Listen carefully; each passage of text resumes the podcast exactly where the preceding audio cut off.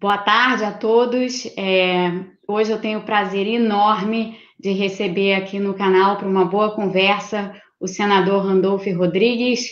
É, ele está aqui ao meu lado, na tela dividida. É a primeira vez que eu consigo fazer a tela dividida. então, é, bom, muito bom ter vocês. Não se, preocupa, todos. não se preocupa com isso, não, Mônica, porque é o seguinte: eu também sou um zero digital, entendeu? Eu tenho que sempre pedir apoio aqui de Carla, de Lucas, do pessoal, ou quando não, dos meus filhos, do Gabriel e da Thaís. Então, vamos que vamos. Vamos que vamos. Senador, a palavra é sua. Mônica, primeiro a satisfação, a alegria é toda minha. É, Para todos que estão aqui no canal da Mônica, eu quero aqui registrar que eu tenho, em especial no último período, aprendido muito é, com a Mônica. Eu estava dizendo ainda há pouco, antes de nós entrarmos no ar, que eu sou historiador de formação e economista de curiosidade. Né? Eu sou, aliás, um humilde aprendiz e um humilde curioso é, da economia. E há algum tempo me identificado, Mônica, muito com as posições que tem estabelecido. Eu, eu tenho dito, eu acho que nós precisamos, no Brasil, restabelecer a capacidade de dialogar, a capacidade do diálogo. Eu, nós, nos últimos 20, 25 anos, é, criamos, quebramos as pontes que juntavam os diferentes, os heterodoxos e os ortodoxos, os liberais, os keynesianos, que juntavam todos.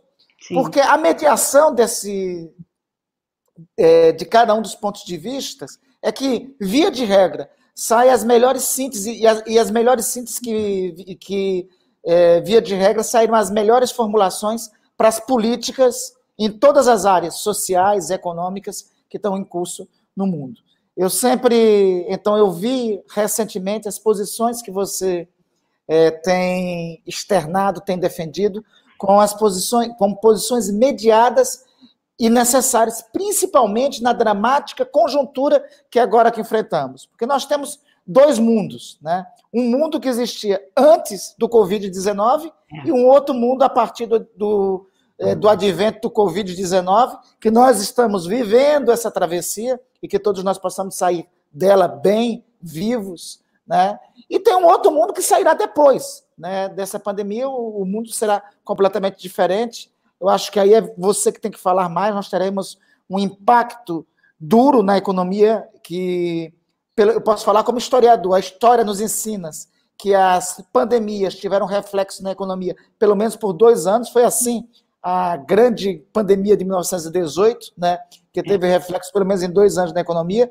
Acho que você pode nos detalhar um pouco mais sobre isso. E eu acho que nós poderíamos começar esse nosso bate-papo, e aqui eu quero te devolver a bola, né, falando sobre isso. A perspectiva, o impacto dessa pandemia na economia. O que fazer, quais as ações agora, nesse momento, como deve ser as ações na economia nesse momento é, da pandemia e como deve ser após. É, qual a tua previsão, qual a previsão que tens da recuperação econômica, da retomada econômica é, no próximo período, após, se Deus quiser, nós sairmos o quanto antes dessa pandemia. E eu queria aproveitar o embalo para jogar mais uma outra bola aí para você ao mesmo tempo. Né? Eu, a gente estava falando aqui antes de entrarmos na live, você foi uma das primeiras pessoas que eu vi no momento da pandemia, é, rompendo inclusive o silêncio de muitos economistas que tinham receio de falar disso, é, você foi uma das primeiras a dizer, a destacar a necessidade de ter uma renda mínima para aqueles que iriam ser principalmente afetados é, é pelas consequências que nós estamos vivendo, pelas consequências do Covid-19. Você foi uma das primeiras. Depois tiveram vários outros que seguiram. Tem um artigo do Armínio Fraga que também é, ajudou muito nesse sentido, mas você foi a primeira.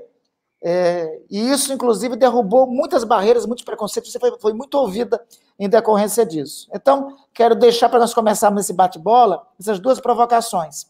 Primeiro momento, o que fazer agora durante a crise, o que fazer depois, quando a crise é, passar, quais intervenções que tem que ter na economia para retomar o crescimento e que você acha que deve ser o impacto. E segundo, a renda mínima, qual a perspectiva, é, qual a, é, conta um pouco para a gente, aí, provocação como historiador, da origem dela, é, de, e, do berço onde ela surgiu e como ela deveria ser tratada no momento histórico que estamos vivendo. Excelentes, excelentes provocações. É, Para mim, como, como, como você sabe, tem sido um prazer enorme o nosso, o nosso diálogo, o nosso diálogo estabelecido e tudo que a gente tem conversado, é, tem, tem, temos tido coisas muito produtivas saindo dessa, dessa parceria, o que tem sido muito bom. É, a crise, ela é, é, embora a gente tenha aí esses to, to, vários precedentes históricos, mas são todos em épocas muito distintas, é, é, fica muito difícil. A gente pode fazer alguns paralelos com o passado, já houve estudos sendo feitos com a gripe espanhola de 1918 para mostrar a importância do distanciamento social e do isolamento social, por exemplo. Mas a, a, as épocas são muito diferentes, né? Lá atrás, em 1918, a economia é, mundial como um todo estava se recuperando, ou estava saindo de uma guerra, na verdade, então teve aí as duas coisas acontecendo simultaneamente, né, o, o, o período todo de reconstrução do pós-guerra, mais é, a, a epidemia, e, enfim, era uma época muito distinta, assim, né, a gente está falando de mais de século, então, a economia ainda não era globalizada. A economia ainda não era globalizada no sentido que a gente entende globalização, e, é, evidentemente, não havia muitas coisas, muito, a ciência não estava muito bem desenvolvida, toda a parte aí médica, e, enfim, e, e, em outras áreas também. Mas eu acho que o que a lição de lá, que foi uma lição que nós estamos aplicando hoje, é que na ausência de, de vacinas, de imunidade, de tratamentos, a única coisa que a gente consegue fazer para salvar a vida das pessoas são essas medidas de quarentena, são essas medidas sanitárias, e isso daí revela é, já em si o equívoco que existe no debate, às vezes, de querer dizer, ah, não, a gente a gente está escolhendo entre saúde e economia, o que é uma grande bobagem, né, como a gente sabe. E a crise, aliás, a epidemia de 1918 mostrou exatamente isso, que um dos estudos feitos foi um do, pelo, pelo FED, pelo Banco Central Americano, mostrando que as cidades americanas que não impuseram quarentena acabaram tendo impactos econômicos, para não falar dos impactos de saúde pública e das mortes evitáveis, mas impactos econômicos muito mais profundos e muito mais duradouros do que aquelas que sim fizeram as medidas adequadas. Então, é, dali a gente extrai essa lição, que deveria ser uma lição é, que todos tivessem a capacidade de entender. Infelizmente, nem todo mundo está entendendo dessa forma. Mas o quadro do momento é um quadro de parada súbita com, as, com a quarentena, e em sendo um quadro de parada súbita, ele exige necessariamente que o governo entre e preencha as lacunas que vão ficar inevitavelmente aí por um tempo enquanto a gente precisar da quarentena. Então, aí vem todas as ações que a gente tem falado e defendido, né? Então, vem as ações no sentido de sustentação social e de, e de reforçar as redes de proteção social, vem as medidas é, para sustentar os, os sistemas de saúde, vem as medidas para sustentar os empregos, vem as medidas para sustentar os salários, na medida do possível, vem aquelas para sustentar o crédito às empresas. Então, tem uma porção de ações, assim, que estão sendo desenhadas mundo afora, algumas que já foram adotadas no Brasil, outras que ainda não. Mas esse é o, o panorama, e esse é mais ou menos o rol de medidas que a gente tem que fazer. A crise, da forma como ela está colocada hoje, a gente está vivendo a fase aguda né, da, da, da epidemia agora. Se tudo der certo, se a gente conseguir reduzir aí, passar do, do pico, passar da fase aguda com as medidas sanitárias e tudo mais, a gente vai entrar numa outra fase, até que a gente tenha uma resolução da epidemia que depende da ciência, e aí o tempo da ciência é muito diferente do tempo que as pessoas têm na cabeça, não é o tempo da economia, não é o, certamente não é o tempo das redes sociais, é um tempo maior, né? Então a gente está. Não é o tempo da política. Não é o tempo da política, é o tempo da pesquisa científica mesmo, que é que, que demora, né? A gente está com. É um vírus novo, é uma doença nova, é uma epidemia é, que surgiu de repente e os cientistas estão hoje trabalhando para construir o conhecimento. E nessa construção de conhecimento, o que a gente vai passar depois, depois da fase aguda é um momento em que, ainda na ausência de vacina e na ausência de tratamento, a gente inevitavelmente vai ter que enfrentar a questão de como a gente faz relaxamentos intermitentes da, da quarentena.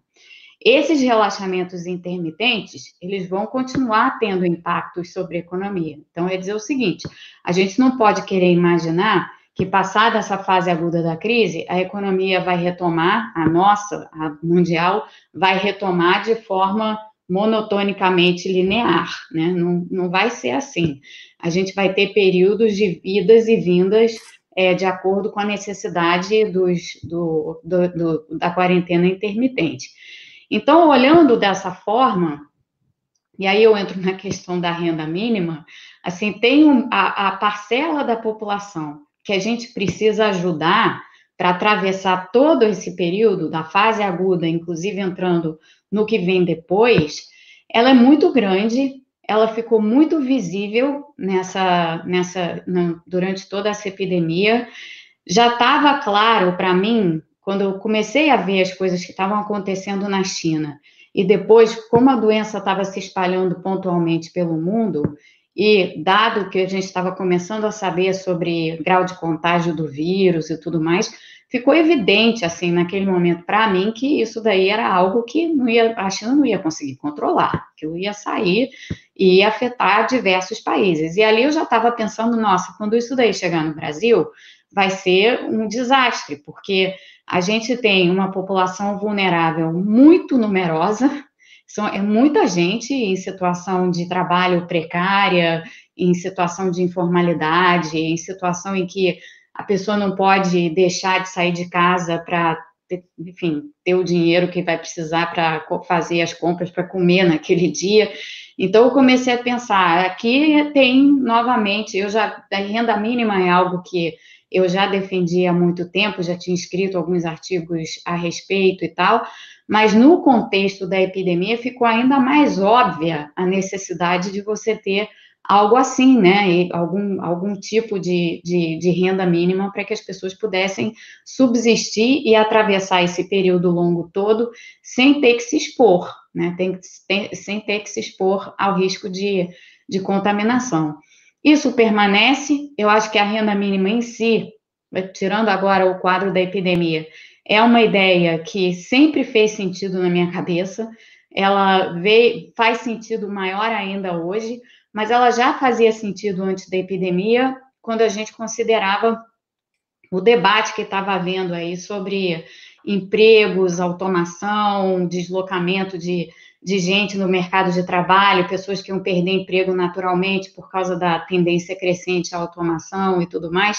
Nesse contexto todo, a renda mínima já estava colocada, assim, como algo a se pensar, e que alguns governos já tinham começado a pensar. Mas a ideia que você, que você chamou, a ideia da renda mínima como né, um conceito, ela é muito antiga, ela, ela vem, as raízes históricas da renda mínima estão plantadas lá no século XVIII, é, onde a gente viu né, o auge do liberalismo é, se espalhando assim, surgindo e se espalhando pelo mundo, o liberalismo clássico.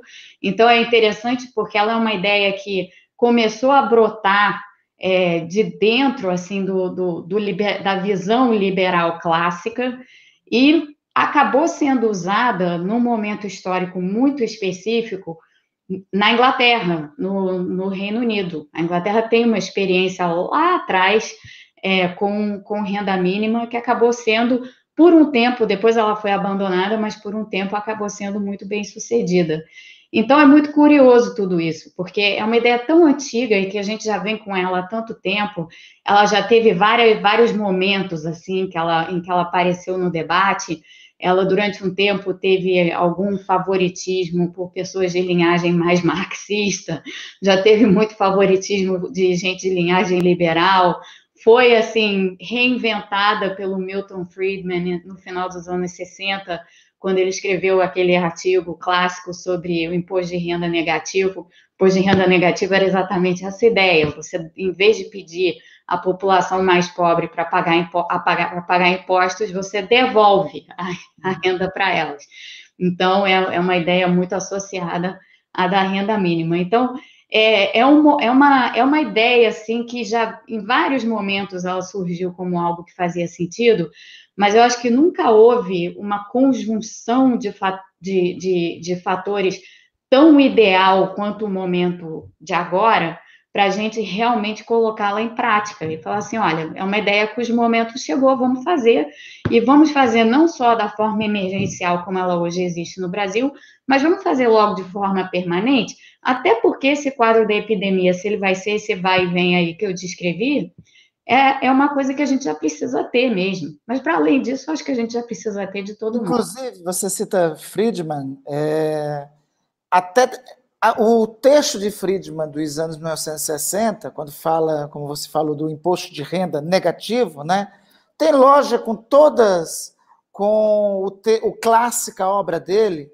de 1947, se não me engano, que é O Caminho da Servidão, né, que ele e Hayek, inclusive, escrevem uma tese básica da, do novo liberalismo, né, concebido ali no pós-guerra, né, em que faz uma crítica a, ao keynesianismo, faz uma crítica é, à adoção das medidas de intervenção do Estado e faz uma formulação, uma elaboração que é necessário para a economia e para o mercado ter uma, uma espécie de exército de reserva, né, um exército de reserva de desempregados para a necessidade que precisa ser eh, as necessidades a serem supridas no, é, no mercado. Lord Friedman escreve isso quando escreve o posto de renda negativo nos anos 1960, é um pouco em decorrência disso. É. Porque não era essas pessoas que são excluídas, que estarão excluídas, que estão nesse exército de reserva, eles têm que sobreviver. Para sobreviver, aí sim tem que ter, é, tem que ter um sistema de distribuição de renda, distribuição de riqueza. É muito curioso isso, Mônica, porque na atualidade é, durante. É, e, e, por isso que foi. Você tem todos os méritos de ter trazido de novo esse debate aqui, principalmente no Brasil, né?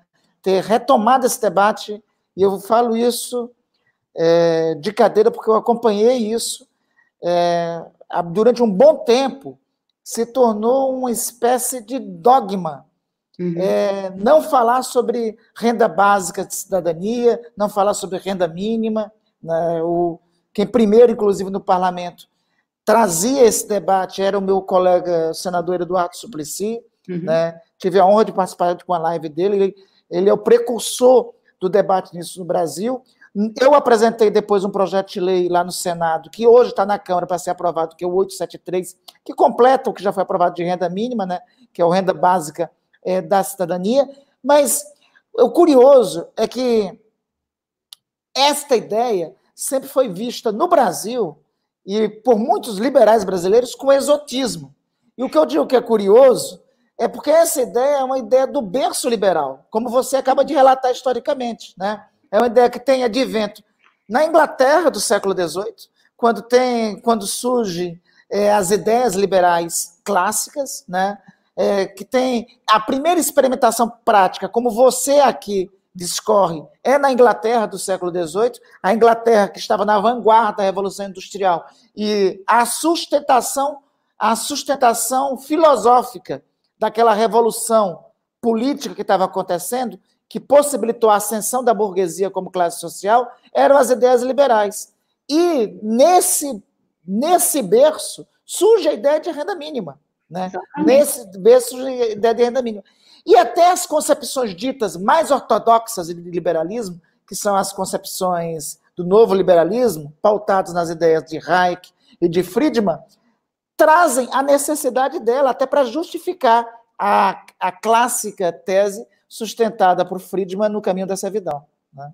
Exatamente, exatamente. Essa é, é, é, exatamente essa visão assim de fundo e essa essa, esse panorama assim muito mais abrangente que, que, que, que se coloca na, na, na, questão da renda mínima. Então, é curioso que isso é, tenha recebido a, o tipo de conotação que recebeu no Brasil, né? Porque, uhum. evidentemente, assim, todas as pessoas, ou pelo menos as pessoas que, que se dizem liberais, conhecem a, a literatura, conhecem a história das ideias e tudo, mas é aquela coisa, é uma pena que no Brasil muitas vezes as, as coisas fiquem mal coloridas, porque é assim, é, é mal coloridas mesmo, com, com matiz ideológico que não, não, não tem a ver, não, não, faz parte da ideia. A ideia é uma ideia pura, ela não, ela não tem nenhum tipo de, de tratamento ideológico, só se alguém impuser esse tipo de tratamento, né?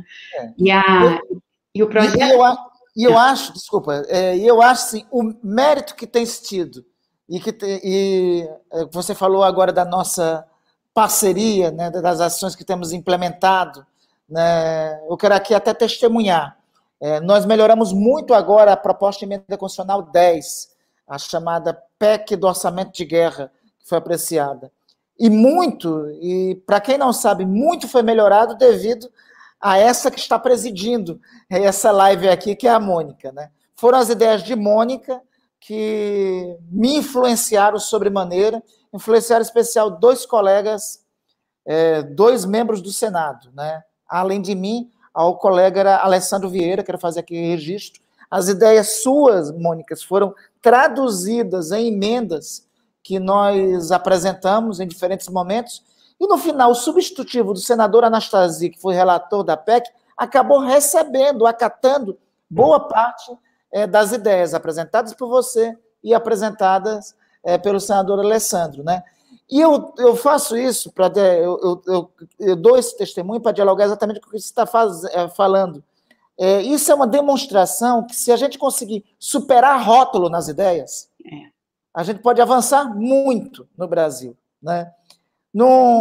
É, parece que a renda mínima foi estigmatizada e foi tratada muito como se fosse uma ideia de esquerda. Não! Do ponto de vista histórico, é uma ideia liberal. Né? É uma ideia que tem, liberal reafirmada pelos teóricos do chamado neoliberalismo. Né? É, você ter, eu acho que você nesse momento ter retomado o debate da, é, de renda mínima e não ter sido alguém de chamado campo da esquerda clássica, dos economistas da esquerda eh, clássica, é, ter trazido esse debate, acho que foi uma contribuição fundamental, porque desnudou e trouxe a grande contribuição que é, que é tirar o rótulo das ideias. Né? A ideia da renda mínima, ou seja, é uma ideia, de, é uma ideia boa, e independente de qual foi o berço, é como ideia fundamental, ela tem que ser aceita.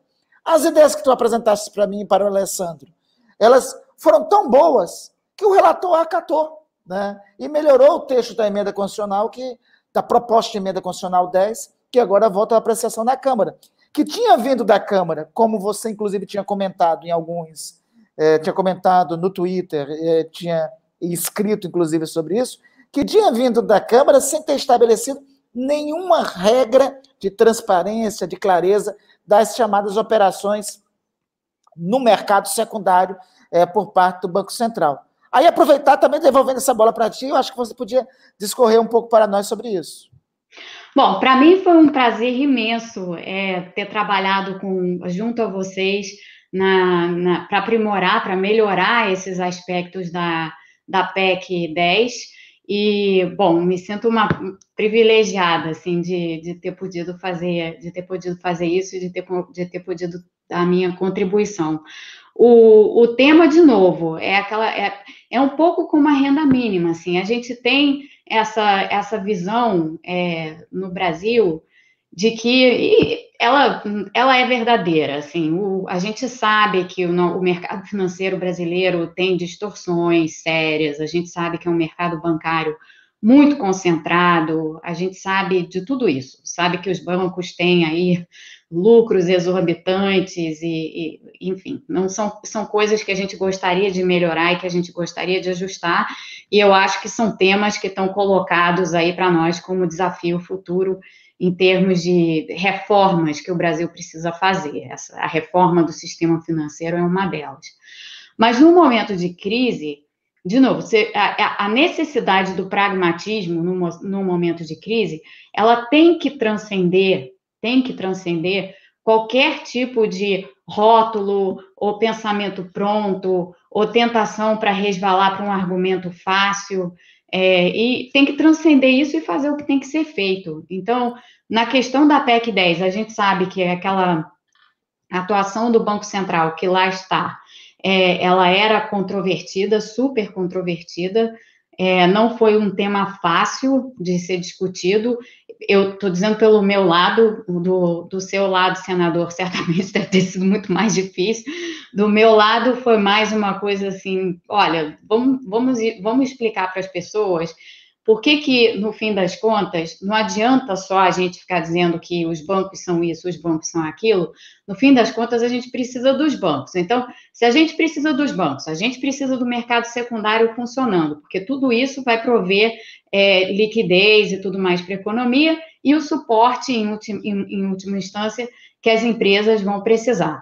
Então, já que é assim, Vamos pensar na melhor maneira da gente desenhar um programa que o Banco Central vai fazer, mas que exija dos bancos uma, uma, um pedaço desse latifúndio, né? Porque não, não dá para ser, ah, o Banco Central faz tudo e os bancos, então, recebem de bom grado a assistência do Banco Central e lá ficam é, com, com, esse, com essa assistência sem qualquer contrapartida. Então, eu acho que a discussão que se, que se fez em torno das, contra, das contrapartidas, da necessidade aí que, das coisas que acabaram entrando na PEC, então, a vedação à distribuição de lucros e dividendo, de dividendos é, até que as instituições tenham ressarcido o Banco Central, a ideia de não poder pagar é, bônus para os executivos até que o Banco Central também tenha sido ressarcido, de novo, são ideias que não tem nenhum cunho ideológico nelas, elas são simplesmente ideias, então elas têm que ser discutidas. Eu, particularmente, rejeito muito essa coisa que existe no Brasil de tentar ficar o tempo todo encaixando as pessoas em, em, em, debaixo de rótulos e dizendo, ah, essa aí é liberal, é neoliberal, é não sei o que lá.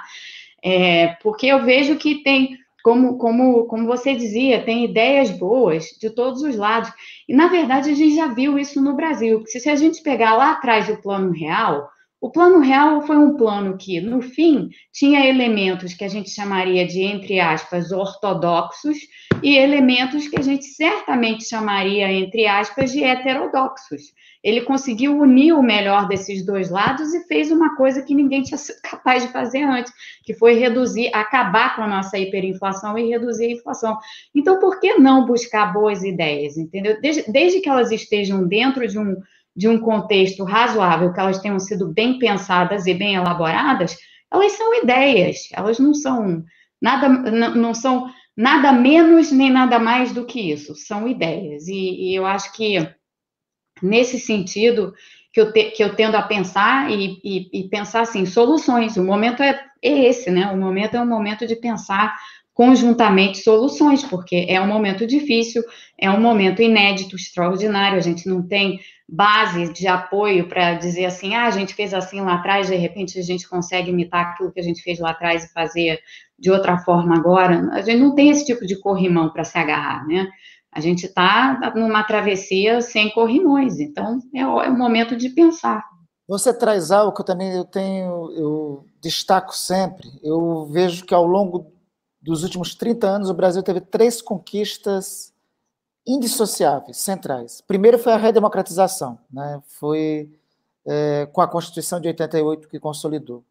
Segundo, foi, eu acho que o nosso, é, o principal programa do Brasil em favor dos mais pobres em décadas, sem dúvida nenhuma, foi o Plano Real. Porque não tinha nada mais lesivo, nada que eu considero mais lesivo aos pobres, aos trabalhadores do que a inflação. Não tem mais, imagino que não tem nada mais angustiante ao pobre do que ir, no, ir em um mercado e procurar uma lata de feijão, feijão em conserva, para levar para casa. De manhã o feijão em conserva está num preço, à tarde está no outro. Isso que é hoje não está na memória de gerações de brasileiros. A memória dos meus filhos não sabe o que é isso. Eu tenho dois filhos, Gabriel e Thaís.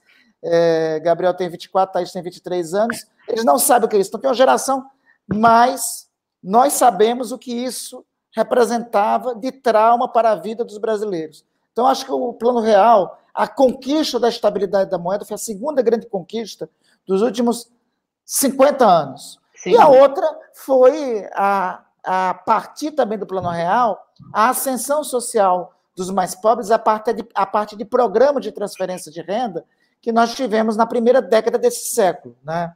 Eu temo que todas as três principais conquistas que o Brasil tem que saudar, elas estejam em um período sempre sob ameaças. Né? Sim. A democracia sempre fica sob ameaça quando tem arroubos do presidente da República contra a liberdade individual, contra a liberdade.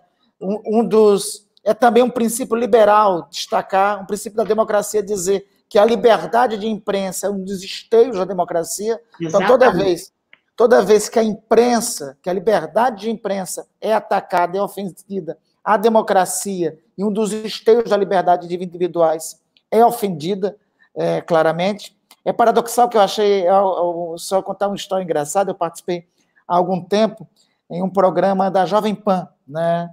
É, em um programa da Jovem Pan, e perguntado, provocado lá, alguém me perguntou assim, é, e o que o senhor acha da Venezuela? Eu, de imediato, é uma ditadura.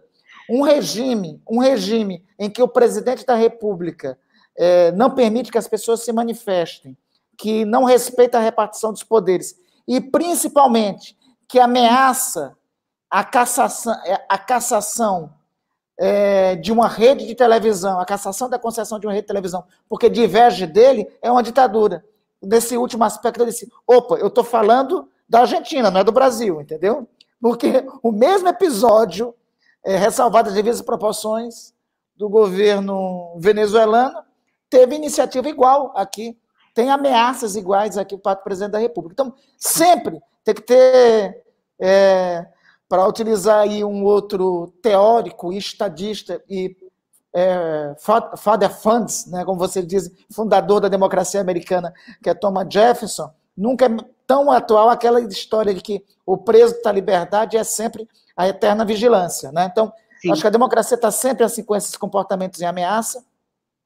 A estabilidade da moeda, a gente tem que sempre ter uma vigilância para que ela é, não ocorra. E nós temos visto nos, nos últimos, no último período, e aí eu não vou nominar só um governo, não, porque isso vem desde o final do governo do PT. Então, foi o governo, o governo Dilma, governo Temer e até agora, um aumento da desigualdade no Brasil. Né? E aí eu acho que me parece ser muito atual a ideia de termo, de mesmo quando a crise passar, termos retomada essa, essa proposta de renda mínima, né?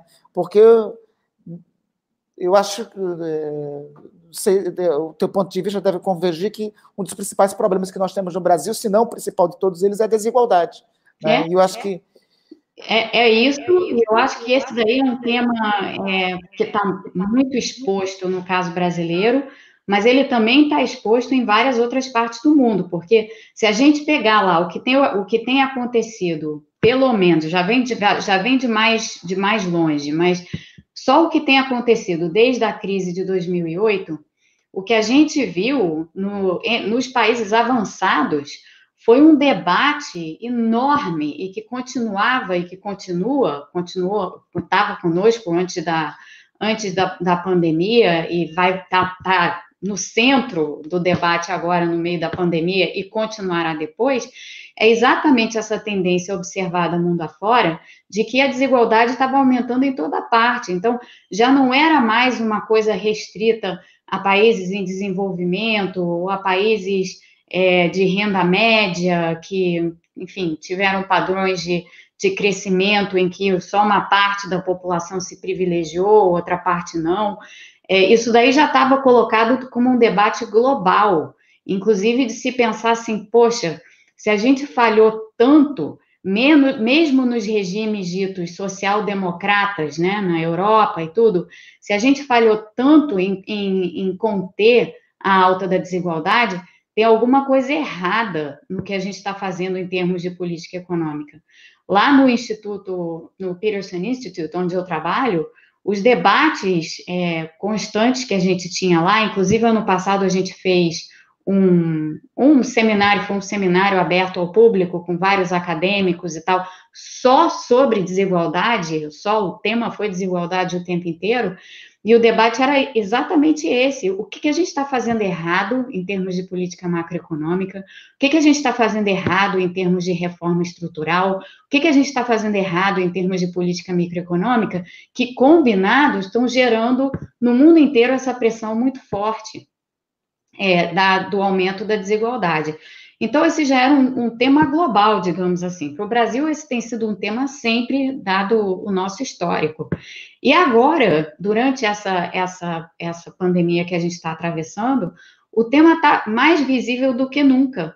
Tanto assim que nos países, é, quando a gente olha ao redor, está todo mundo tentando pensar algum tipo de renda mínima.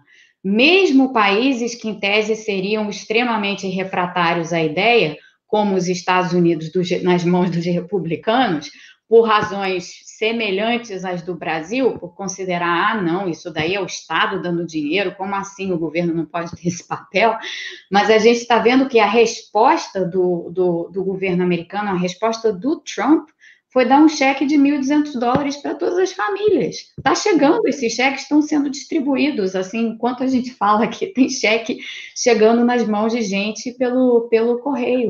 Atrasou um pouquinho porque ele quis colocar a assinatura dele, né? Mas pelo menos agora. Bom, tá é sempre assim, né? Tem, tem, sempre essa característica, mas enfim, é, mas tá, agora está chegando. E na Espanha, renda básica universal. Estamos discutindo renda básica universal na Espanha. Vai virar um tema mais presente em toda a parte do mundo? Com certeza que vai. E eu acho que no Brasil, a nossa renda básica emergencial, ela é um primeiro passo nessa direção. E como a gente vai ficar com essa crise ainda aí por um tempo, quando chegar aí perto das eleições de 2022, que a gente ainda vai estar pagando renda básica emergencial a essas alturas, porque a, situação ainda provavelmente vai estar muito difícil, esse, esse é um tema que entra na pauta, né? Não tem como esse tema não entrar na pauta, na pauta política e na pauta de discussão de política pública. Tem. É, aí tem, tem, uma, tem uma análise aí da filosofia marxista do princípio da dialética que diz o seguinte, né? Toda crise resulta numa síntese superior em essência, né? É, nós já estamos, estamos no fundo é, no na profundeza de uma crise dramática, né? Vista assim pelas perspectivas do Banco Mundial, do FMI, do, a consequência econômica vai ser a mais devastadora é, para a humanidade desde a crise de 29. É. Ouso dizer que talvez assim, não sei o que você pensa, talvez possa ser até mais profundo que isso. Então, eu já estou eu já, eu já achando isso, senador, porque essa semana, toda quinta-feira saem os novos pedidos de seguro-desemprego aqui nos Estados Unidos, né? E a gente está vendo há várias semanas, só para falar dos Estados Unidos especificamente, mas é porque aqui a gente tem dados em mais alta frequência, né? Eles saem assim todo o tempo. Os novos pedidos de seguro-desemprego acumulados nas últimas quatro semanas superam os 20 milhões. Tem mais de 20 milhões de pessoas na fila do seguro-desemprego em um mês. Isso já é pior do que a Grande Depressão. Isso já é pior.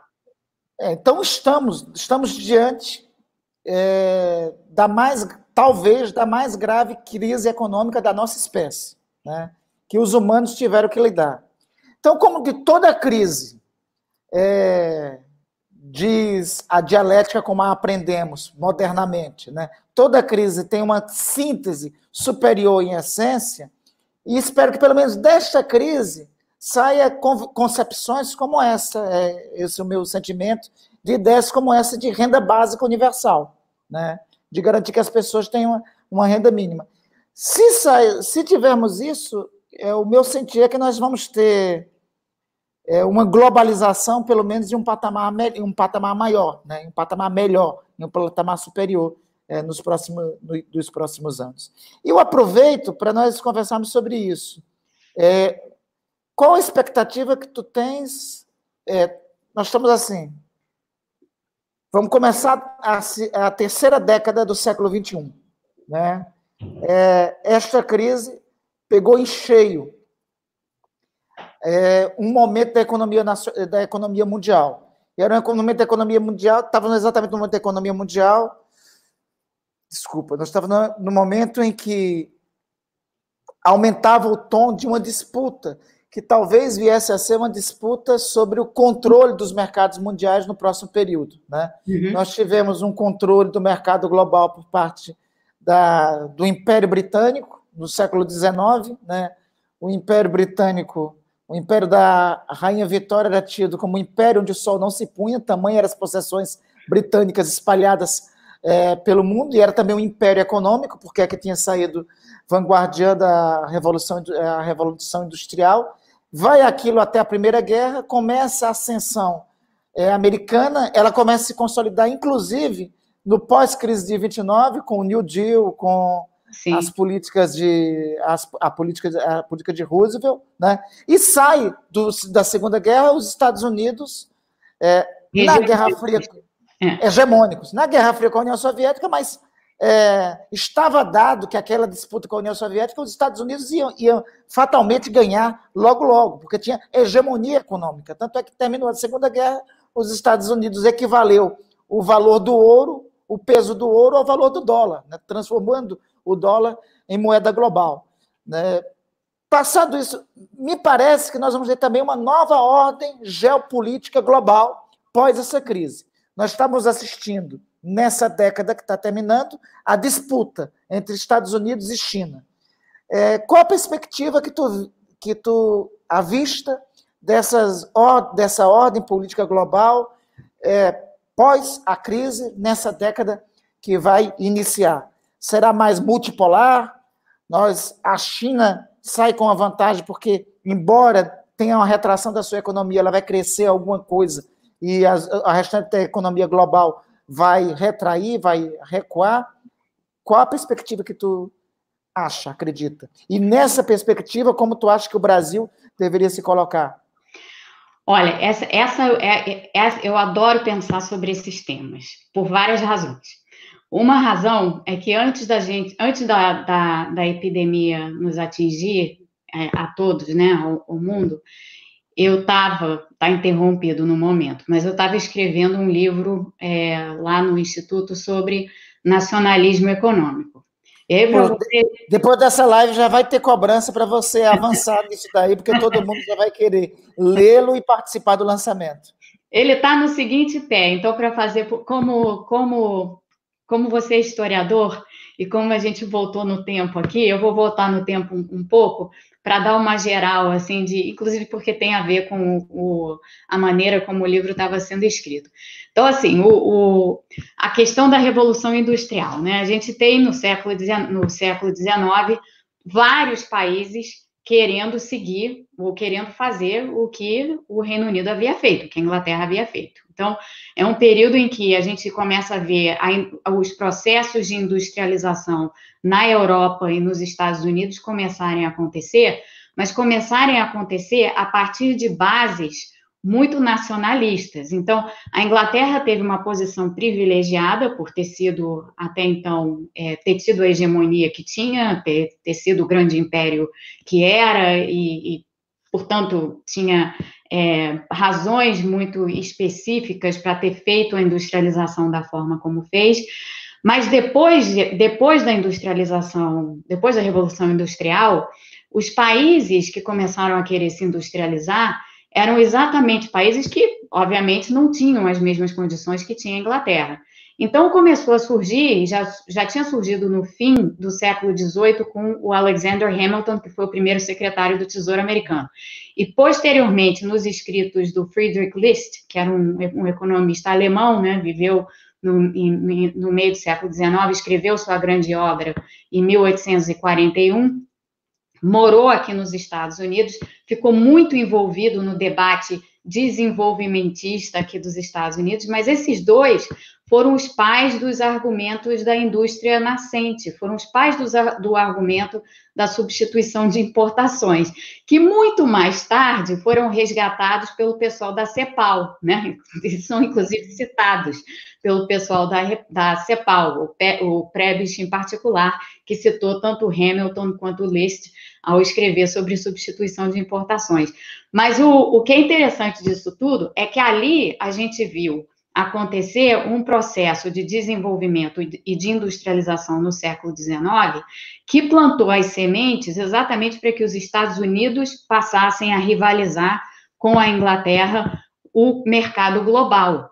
E aí, aquela, aquela, aquela rivalidade que, na verdade, começou a despontar com força no fim do século XIX, ali naquele momento, a Inglaterra, que até então tinha sido uma árdua defensora do livre comércio, começou a dar para trás e começou, começaram a surgir assim as sementes prote, protecionistas e os argumentos políticos a, a, a, em defesa do protecionismo, exatamente por causa do surgimento dos Estados Unidos e da ameaça que isso daí representava para o poder econômico que a Inglaterra detinha até aquele instante. Aí teve a guerra, uma porção de coisas foram deslocadas, os Estados Unidos de fato despontaram em meio a tudo isso e tal, e a gente teve aí to todas essas décadas em que os, tivemos mundo bipolar e estamos há muito tempo, ou pelo menos estávamos há muito tempo com o um mundo unipolar. Aí a gente começa a observar, nas, sei lá, nos últimos 20 anos, com a ascensão da China, a gente começa a ver esses eixos novamente começarem a mudar de lugar, né? Os Estados Unidos, que até então sempre foram um árduo defensor, foram árduos defensores do livre comércio, o que, que começa a acontecer? Começa a ganhar grande impulso, isso ficou mais do que evidente na campanha presidencial de 2016 aqui nos Estados Unidos, é, 2015 e 2016, ficou mais do que evidente que todos os lados, tanto os republicanos quanto os democratas, estavam começando a convergir para o protecionismo. Por quê? Exatamente porque, com a ascensão da China, você começava a ter um reequilíbrio de poderes ali que ameaçavam, digamos assim, o, o, poder econômico e geopolítico dos Estados Unidos. E a gente vai continuar com isso. Isso vai continuar conosco, está é, tá conosco agora, já estava conosco antes, a gente estava vendo as guerras comerciais aí entre Estados Unidos e China. Isso arrefeceu um pouco, né, já tinha arrefecido antes da, da pandemia por conta da, da percepção, né, de que no fim das contas isso estava tendo efeitos é, negativos aqui na economia americana, então o Trump já tinha se recolhido um pouco. É, e, e, agora vai ser interessante ver como é que isso se redesenha, porque o que eu imagino é o seguinte: como o mundo todo vai sofrer muito com essa crise, é uma, é uma crise que vai causar sofrimento de diversos tipos, mas sofrimento econômico enorme, e vai, vai ter que haver uma espécie de reconstrução na saída de tudo isso. É um momento assim que dá para tecer assim algumas semelhanças, claro que são momentos muito distintos na história, mas dá para tecer algumas semelhanças com o período do pós-guerra, onde você tinha governos intensamente nacionalistas ainda, né? Então, só se a gente pensar quem é que estava, quem é, quem, é, quem é que era o líder é, espanhol na época do, da, da, da, reconstrução do pós-guerra. Era Franco, que tinha passado, tinha fechado o país e a Espanha tinha passado 20 anos em autarquia. Assim, foi o único país, é o único país no mundo que teve uma experiência autárquica, né? E Portugal e, é Salazar, e Salazar Portugal fica Portugal com Salazar, algo parecido, algo muito semelhante. É, a França de De Gaulle era uma França muito nacionalista. Mas, assim, uhum. esses países todos tiveram que abandonar o nacionalismo em prol do resgate das suas economias, que passava necessariamente por maior coordenação. Aí a gente criou as instituições de Bretton Woods, a gente, a gente instituiu o Tratado de Roma, a gente criou todas as condições para que as instituições da União Europeia se formassem, tudo isso feito por governos que tinham um cunho nacionalista forte. Sim, com muito impulso dos Estados Unidos, porque ali, ali a diferença, você tinha é, um, um, uma liderança é, nos, nos, feita pelos Estados Unidos por trás, Hoje há dúvidas de como essa liderança se dá. A gente vai ter eleições aqui nos Estados Unidos em novembro, então tem muito, muitas peças desse tabuleiro que podem se alterar. Mas, dito tudo isso, o esforço de reconstrução é meio parecido. Então, talvez, talvez, assim, no âmbito dessa ideia de nacionalismo econômico aí que eu via falando, talvez a gente, o que essa pandemia faça é uma reestruturação geopolítica e econômica para mais assim, se distanciando desse nacionalismo que vinha crescente antes da, da epidemia e se reorganizando em torno de um novo tipo de multilateralismo, porque a reconstrução necessariamente vai necessitar de coordenação entre os países. Ninguém vai conseguir se, re, se reconstruir e retomar é, a sua participação na economia mundial sem coordenação. Né? É, é, uma, é uma questão pragmática. Então, eu acho que no final, esse tipo de pragmatismo vai tender a se impor a essas tendências nacionalistas que a gente tem visto. Para depois, né? para agora elas estão exacerbadas. Mas tua depois... perspectiva, então, pelo que colocas, a tua perspectiva é que nós vamos ter um mundo pós-pandemia mais global, mais multipolar, pela necessidade premente de cooperação. Sim, e reorganizado em torno de eixos distintos, né? Porque a gente vai começar, a gente já está vendo agora, e essa eu acho que é uma discussão que ganha muito corpo agora e à frente, que é o que, que a gente, como é que a gente reorganiza as, as estruturas econômicas, a política econômica, em torno do quê? Na minha, na, a meu ver, em torno de três temas que estão entrelaçados: saúde, que é um bem público, proteção social, que é outro bem público, e meio ambiente, que é outro bem público. E os três se entrelaçam, porque meio ambiente está ligado à saúde, mas também está ligado a questões de desigualdade. Né? A gente sabe que. Isso isso é uma mudança de eixo, inclusive. Uma mudança, é uma mudança de, eixo. de eixo, paradigma, com é. o mundo antes, antes, antes da pandemia. É. Nós tínhamos um mundo assim mais individualista, mais a competição aí é, do ponto de vista dos Estados-nações entre a China e os Estados Unidos, e tinha assim uma lógica só pautada pelos interesses econômicos e principalmente pautada agora por uma, como você disse, por uma preocupação protecionista. É, traz, inclusive, uma contribuição importante, porque nós podemos ter, então, um mundo mais pautado com, por percepções globais e por mais e por percepções coletivas, né? Que é políticas sociais de educação e saúde e meio ambiente. Exatamente. E que eram todos debates que já estavam, quer dizer, saúde e proteção social estavam colocados, meio ambiente estava bem, muito bem colocado, principalmente em determinadas áreas, do, em determinadas regiões. Né? Então, na Europa, era um tema que estava sendo pensado ali é, num contexto de, bom, como é que a gente faz um processo super ambicioso de descarbonização da, da economia. Então, é, os países que já tinham avançado com os mercados de cap and trade, é, os avanços que já tinham ocorrido também na área de tributação de carbono, todas essas iniciativas, que a Europa estava muito à frente do resto nessas iniciativas, todas essas iniciativas estavam colocadas, mas elas vão ganhar um papel muito mais relevante na saída da crise, inclusive porque parte do, do esforço de reconstrução vai ser um esforço de, de, de, de investimento e reconstrução de infraestrutura,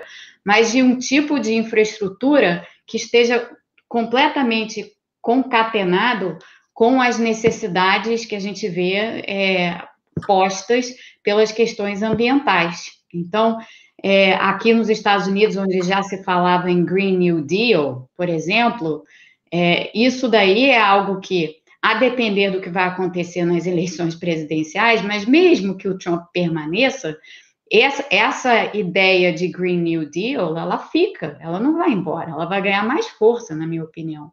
Na Europa, a agenda de descarbonização ganha mais força. E o Brasil tem que se inserir nisso, porque o é, Brasil. O Brasil ficou, meio, ficou desconectado disso, principalmente com a atualidade, com o governo Bolsonaro. Aliás, essa agenda ficou.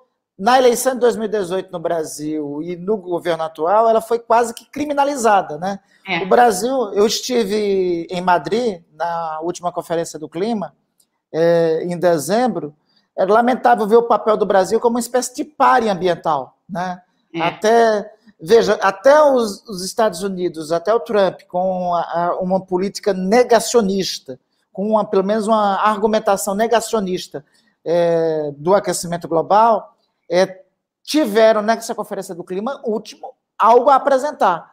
Né? É nós não só não tínhamos a apresentar, como é, pela primeira vez fomos tratados por todas as nações do mundo como uma espécie de párea ambiental, desrespeitado por completo. Eu acho que esse é para nós brasileiros, para nós do Brasil, esse é o grande é o desafio que tem é retomar pelas circunstâncias que nós temos, né? Nós podemos ter um papel central no mercado mundial de carbono. Nós temos que ter um papel central no mercado mundial de carbono para utilizar o português no tempo correto do verbo, né? Porque nós temos a maior floresta tropical do planeta, né? Nós temos o, essa floresta tropical é, é pelas suas circunstâncias, por ser a única na linha equinocial do globo, por ser a única que tem a, a maior emissão é, de nutrientes para a atmosfera, tem um papel central no continente sul-americano, no subcontinente sul-americano e no próprio regime é, de chuvas que beneficia o nosso agronegócio.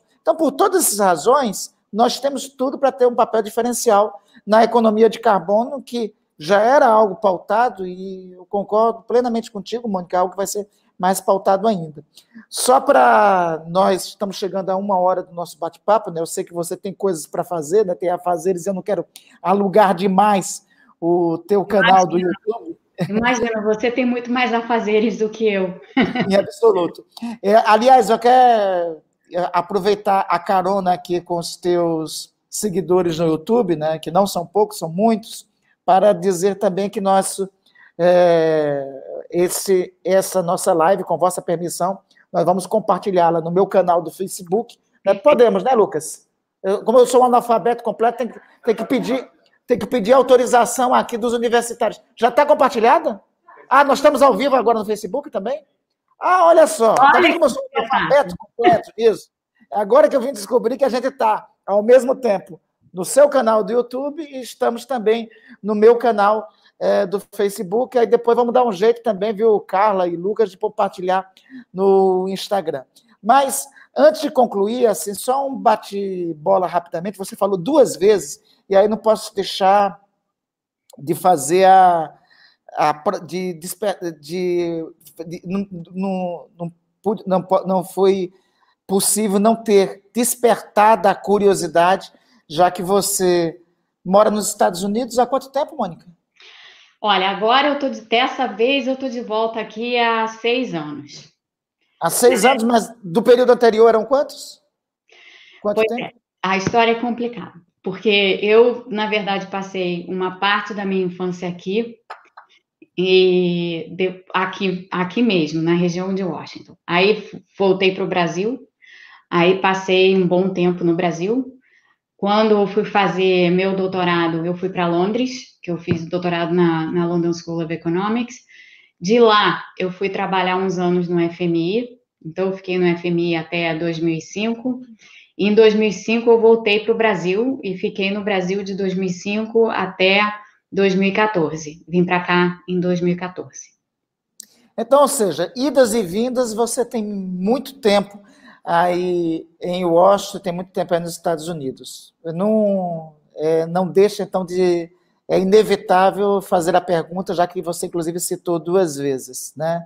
Qual a expectativa que vê, principalmente agora, no pós-pandemia, pelo menos a impressão que nós tínhamos daqui do Brasil é que o Trump caminhava para um passeio na eleição presidencial.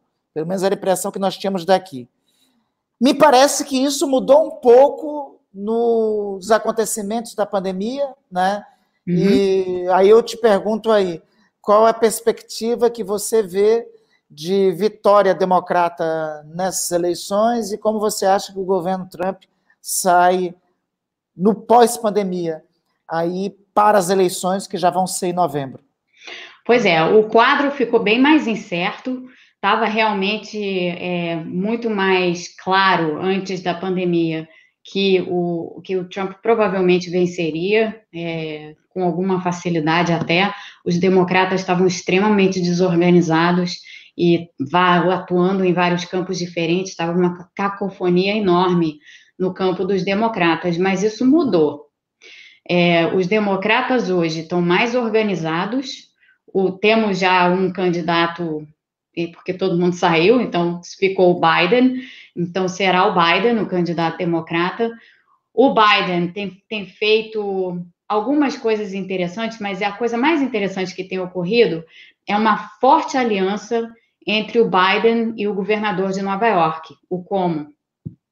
E o Como está sendo muito bem visto, porque, embora Nova York esteja aí ainda como epicentro da, da epidemia no mundo e tal, o, o, o Como está com a, a, a, aprovação lá em cima. Ele, ele fez um trabalho espetacular de, de gestão da crise e tem, tem sido muito presente. Ele, ele faz, todo dia ele faz coletivas, então ele está todo o tempo na televisão.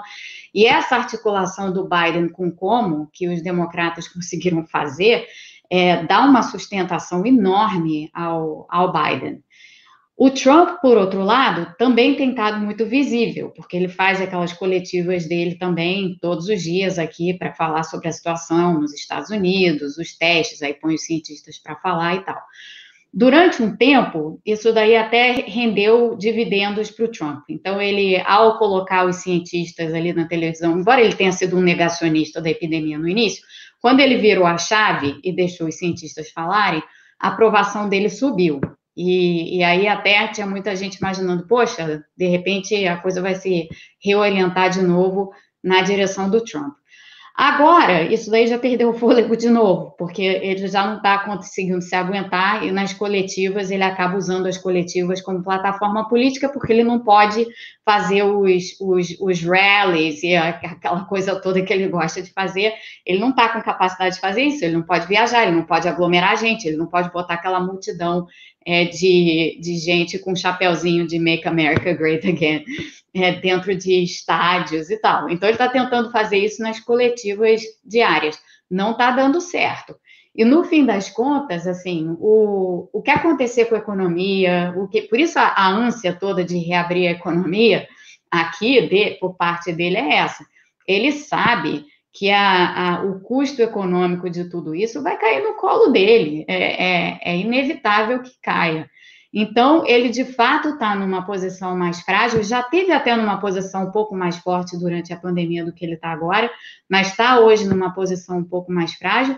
E aí a gente tem também toda a questão do Congresso, né, senador? Porque as eleições são presidenciais e são eleições é, para o Congresso, onde a gente vai ter um terço do Senado é, sendo tendo aí uma, uma, a Câmara inteira e mais um terço do Senado numa perspectiva de reviravolta. Então, se os democratas conseguirem reverter a maioria republicana no Senado, eu acho que eles estão com uma boa chance de fazer isso, haja vista que são eles que têm falado o tempo inteiro em sistema de saúde universal e tal, que são temas agora que estão muito presentes na cabeça de todos, ainda que o Trump consiga se reeleger, se ele se reelege com uma maioria democrata no Senado e na Câmara, quem vai mandar vai ser o Congresso aqui, não vai ser ele, não. Então, mesmo essa agenda toda aí que a gente vinha discutindo, clima, proteção social, tudo isso, isso daí vai ser determinado pelo Congresso, não vai ser determinado pelo presidente, caso ocorra essa, essa mudança. Né?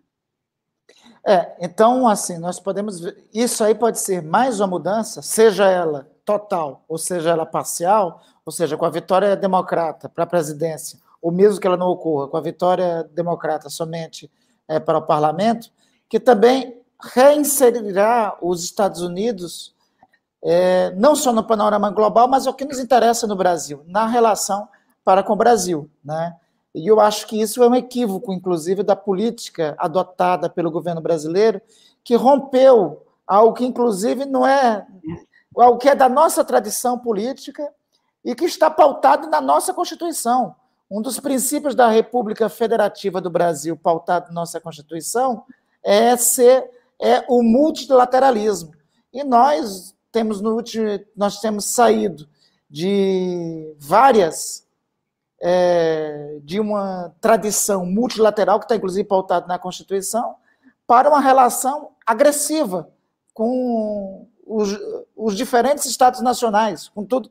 Não é só a agressividade com a Venezuela, é a agressividade com os vizinhos, é com a Argentina, é, ora é com a Argentina, ora é com o Uruguai, ora é com a China, que é nosso principal parceiro comercial, e uma tentativa só de estabelecer uma relação unilateral e unipolar que rompe com a nossa tradição é, de relações exteriores, uma relação, inclusive, tão honrada. Né? Nós, Eu acho que um, das, um, um, dos grandes orgulhos para nós brasileiros é o nosso Itamaraty, o nosso Instituto Rio Branco, a nosso, as, nossas, a, as nossas relações exteriores foi responsável pela expansão da nossa fronteira geográfica. Foi devido à atuação da nossa diplomacia que nós vencemos a questão é, vencemos a questão do contestado é, com a Argentina no século XIX. Foi devido à nossa diplomacia que nós conquistamos o Acre. Né? Foi devido à nossa diplomacia que o Amapá foi incorporado em definitivo é, no litígio com os franceses. A nossa diplomacia de José Maria Paranhos, do Barão do Rio Branco, de Afonso Arinos e Santiago Dantas, e nós chegamos a um momento muito é, um, um, um, momento de muita submissão. Eu ia usar esse termo, ia usar outro, mas é um momento de muita. Um, um ambiente de muita submissão e de muito. É, de, de, muito coadjuvantismo mundial da parte da, da nossa diplomacia. Né? Então, é, eu acho que isso também pode ser uma mudança que reoriente. Enfim, que esse mundo pós-pandemia, para todos nós, Mônica, que saia uma síntese de um mundo, quem sabe assim, mais global, mais multipolar, mais cooperativo e com agendas mais voltadas ao, ao coletivo. Eu acho que é, é, nós exultamos que caminhamos para isso. Exatamente.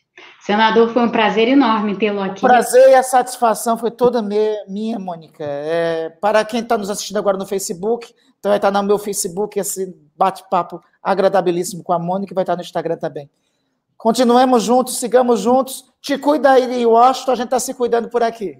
Igualmente. Beijo.